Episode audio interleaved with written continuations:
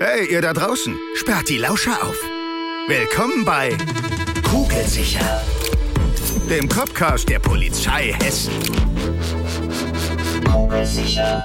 Hallo und herzlich willkommen zur heutigen Bonusfolge von Kugelsicher. Wir haben hier eine sehr aktive, starke Social Media Community und an der Stelle nochmal herzlichen Dank an alle, die uns immer hier kräftig mit Fragen und Anregungen versorgen. Und viele Fragen, die ihr uns stellt, drehen sich ums Studium. Dann haben wir uns gedacht, lasst uns doch einfach mal eine Bonusfolge machen mit Questions and Answers, so heißt das ja neudeutsch, also mit Fragen und Antworten rund um das Studium.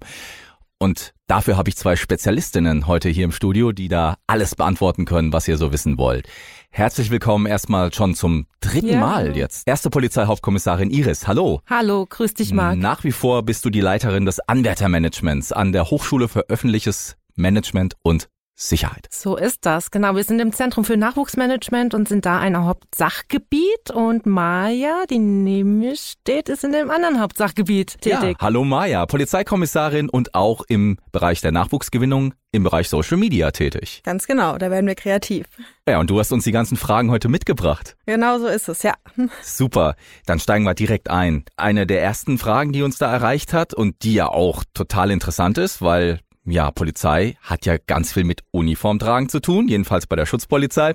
Die dreht sich nämlich darum, ob die Uniform bezahlt wird oder ob man das selbst als Studierende, Studierender zahlen muss. Iris, wie ist es? Ja, das beantworte ich gerne. Natürlich äh, kommt das Land Hessen dafür auf. Die Uniform, wir nennen das Dienst- und Sonderbegleitung, wird ähm, tatsächlich ausgegeben. Es gibt einen Vermessungstermin. Das ist ein großes Highlight für die Studierenden, Kommissarsanwärter und Kommissarsanwärterinnen. Und da freuen sich alle mega drauf, wenn es losgeht, dass man die erste Dienstbekleidung auch anziehen darf, probieren und mit nach Hause nehmen darf und mal zeigt zu Hause. Die bekommt man also bezahlt und es ist schon manchmal eine Herausforderung, bei der Anprobe die passende Hose zu finden. Das ging mir damals so, das weiß ich. Meine Beine sind vielleicht zu kurz, ich weiß es nicht. Ja, aber wir haben ja die Spezialisten vom Präsidium für Technik da am Die Start. auch. Ja, genau. Maja, das war nämlich auch eine Frage. Was äh, war meine persönliche Herausforderung, aber allerdings im Studium? So, obwohl, nee, die Ankleidung findet ja im Studium statt. Also Richtig, passt ja. direkt. War das für dich eine Herausforderung oder was war deine Nee, Herausforderung? die Länge der Hose war nicht meine Herausforderung. Leider Gottes ist mein Studienjahrgang auf die Pandemiezeit gefallen, weshalb doch bei uns vieles eben in den Online-Unterricht verlegt worden ist. Das ist natürlich jetzt speziell auf meinen Fall, sage ich mal, meine Herausforderung gewesen, dass wir dadurch nicht so einen großen Kontakt eben untereinander hatten zwischen den Studierenden und viel doch eben daheim saßen und vieles alleine aneignen mussten. Ähm, genau, aber ansonsten lief es eigentlich gut und es ist schön zu sehen, wie jetzt am Campus Wiesbaden eben die Studierenden wieder miteinander interagieren und zusammen lernen und essen gehen und ja, genau. Bei uns war Gott sei Dank, und wir hoffen, dass das auch so bleibt, keine Pandemie. Iris, was war deine Herausforderung im Studium? Erinnerst du dich da noch? Ach Gott, ja, ich war ja schon alter Hase, als ich studiert habe, ne? Weil ich habe ja mittleren Dienst angefangen. Mein Studium hat dann ähm, relativ spät gestartet. Ähm, Herausforderungen, ja, eigentlich nochmal das lernen müssen, ja. Man muss sich wieder umstellen. Also ich war ja kein, keine Abiturientin, ich war schon voll aus dem Polizeileben raus, in dieses Studium nochmal eingetreten. Also das war echt die Herausforderung, sich nochmal an Lernen gewöhnen müssen. Aber ansonsten, ich habe diese Studienzeit mega genossen. Es war mit einer der besten Zeiten, muss ich echt sagen. Ich hoffe, du bist nicht krank geworden im Studium. Und selbst wenn das gewesen wäre, hättest du eine Krankenversicherung gehabt. Hoffe ich, denke ich. Das war eine Frage. Wie sieht es denn mit der Krankenversicherung im Studium aus? Mhm, Das beantworte ich gerne. Also wir sind äh, verpflichtet, uns ähm, Kranken zu versichern. Ja, das heißt, wir haben aber als Beamte ein Wahlrecht. Das heißt, es muss keine private Krankenversicherung sein. Man darf sich auch gesetzlich freiwillig krankenversichern. Üblicherweise ist es eben so, dass man aus der Familienversicherung der Eltern kommt. Man muss aber wissen, 70 Prozent trägt das Land Hessen als Krankenversicherungsbeitrag. Das heißt, 30 Prozent muss man nur selber tragen. Und dann ist vielleicht eine private Krankenversicherung gar nicht so uninteressant. Man weiß ja auch, man hat vielleicht den ein oder anderen Vorteil. Maja, meine Herausforderung im Studium war übrigens das Schwimmen. Das liegt mir nicht besonders gut. Und die Frage, die uns oder die dich in dem Fall auch erreicht hat, war, wie gut muss man schwimmen können? Ja, tatsächlich, glaube ich, können sich viele dir anschließen, die sich gerade im Ja. Studium befinden. Natürlich, das ist super subjektiv. Es gibt natürlich viele gute Schwimmer und viele, denen das vielleicht nicht so einfach fällt. Klar, beim Einstellungstest ist ja quasi schon Voraussetzung, dass man einen Schwimmnachweis erbringen muss. Das sind ja in dem Falle dann 200 Meter und eine Tauchüberprüfung. Und auch selbst im Studium wird ja immer wieder trainiert und man, wir werden gut darauf vorbereitet, in den Prüfungen dann auch gut die Ergebnisse zu erzielen. Also das heißt, äh, ich glaube, da findet jeder einen Weg, wie er das dann doch schaffen kann. Also es ist machbar. Genau. Wir haben natürlich bei der Polizei Schichtarbeit und äh, viele denken ja, Polizistinnen, Polizisten sind rund um die Uhr im Einsatz, aber auch wir haben natürlich frei. Und im Studium ist es auch so, dass es freie Tage gibt. Und deswegen hat mich die Frage schon fast ein bisschen gewundert. Aber da hat jemand gefragt, gibt es geregelte freie Tage? Also wir haben mit dem Studiengang bei der Polizei ein ähm, quasi duales Studium. Ja, das heißt, wir sind zur Dienstleistung verpflichtet. Wir haben ein Vollzeitstudium und das findet in der Regel von Montag bis Freitag statt. Manchmal gibt es so einen kleinen Ausweicher auf den Samstag, aber das soll wirklich die ähm, Ausnahme sein. Und natürlich gibt es auch Gründe, dass man einen freien Tag braucht. Und das ist in der Regel überhaupt kein Thema. Das kann man beantragen, dann geht man zum Campusdekan und fragt danach. Unabhängig davon, was ja auch unter die Rubrik freie Tage fällt, ist vielleicht interessant, by the way, ähm, sind die Urlaubstage. Ja, wir haben für den Studienjahrgang Urlaubszeiten vorgesehen. Das heißt, der gesamte Studienjahrgang geht dann in Urlaub und diese Zeiten sind auch vorher bekannt. Das heißt, man hat auch eine gewisse Planungssicherheit im Vorfeld. Also keine Angst davor. Alles gut. Du hast gesagt, im Studium eine Herausforderung war das Lernen. Und ja, man muss wirklich viel lernen, Maja, ne? Bei dir ist es noch nicht ganz so lang her. Und für welche Kurse und Fächer muss man denn lernen? Das war nämlich auch eine Frage. Was gibt's denn so für Fächer im Studium? Also ich sag mal, die Bandbreite ist wirklich sehr, sehr groß an also Fächern. Mathe gibt's nicht, das können wir schon nee, mal verraten. Genau.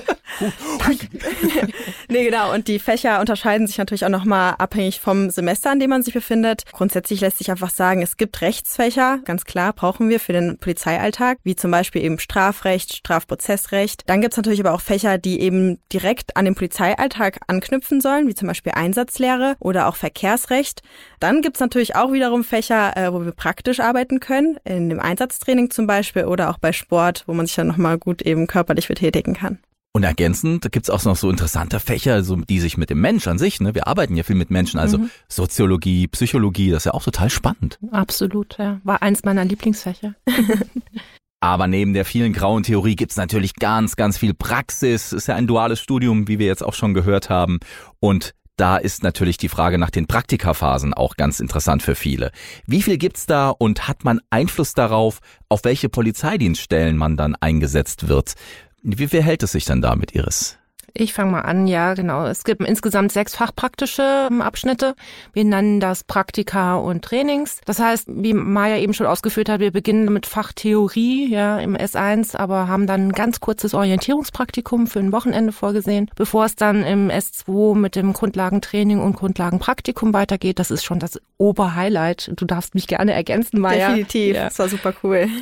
Ja, und ich habe gerade heute Morgen mit einem jungen Mann gesprochen, der sagt, das war die coolste Zeit. Grundlagentraining hat uns als Gruppe so zusammengeschweißt und da denkt er halt total gerne dran zurück. Kurzum, S3, S4, Fachtheorie, kurz unterbrochen durch ein Aufbaupraktikum, dann haben wir das große Fachpraktikum mit 18 Wochen und schließlich und endlich geht's dann auf der Zielgeraden S6 Richtung Abschluss. Ja, du darfst ergänzen. Wo warst du denn im Praktikum, Maya? Oh, unterschiedlich. Also tatsächlich jedes Praktikum habe ich auf einer anderen Dienststelle versehen. Äh, das war aber auch besonders cool, wenn man dadurch die Vielfalt einfach kennenlernen konnte von verschiedenen Revieren, sprich Landdienststelle oder in der Stadt oder vielleicht auch auf der Autobahn. Genau, deshalb überall tätig gewesen. Wenn wir jetzt gerade beim Thema Praktikum sind, äh, ist vielleicht die nächste Frage, die schließen wir einfach direkt an. Auch ganz interessant, ist ein Praktikum im Ausland möglich? Teils, teils, ne? Weil die Frage war während des Studiums und nach dem Studium. Was könnt ihr dazu sagen? Also während dem Studium ja, aber es muss einem einleuchten. Wir schicken natürlich nur die Leistungsträger dahin. Ja, wir möchten die Besten repräsentieren. Das heißt, man muss sich eben auch seiner Botschafterrolle da äh, bewusst sein, wenn man in ein anderes Bundesland oder ins europäische Ausland geht, dass man eben die Polizei Hessen repräsentiert. Von daher sind da auch so ein paar Voraussetzungen dran geknüpft. Ja, also mindestens zehn Punkte und insgesamt charakterlich geeignet, ein gutes Auftreten und und und. Und wenn es ins europäische Ausland geht, äh, wären Sprachkenntnisse natürlich sehr hilfreich. Also das sind so äh, grob um, ja, mal die Voraussetzung dafür. Wäre das was für dich gewesen, Maya? Definitiv. Wo wolltest du hin? Ich hätte es vielleicht in Österreich ganz cool gefunden, aufgrund eben auch Bergrettung und allem drum und dran, was sie da noch haben. Schön, ja,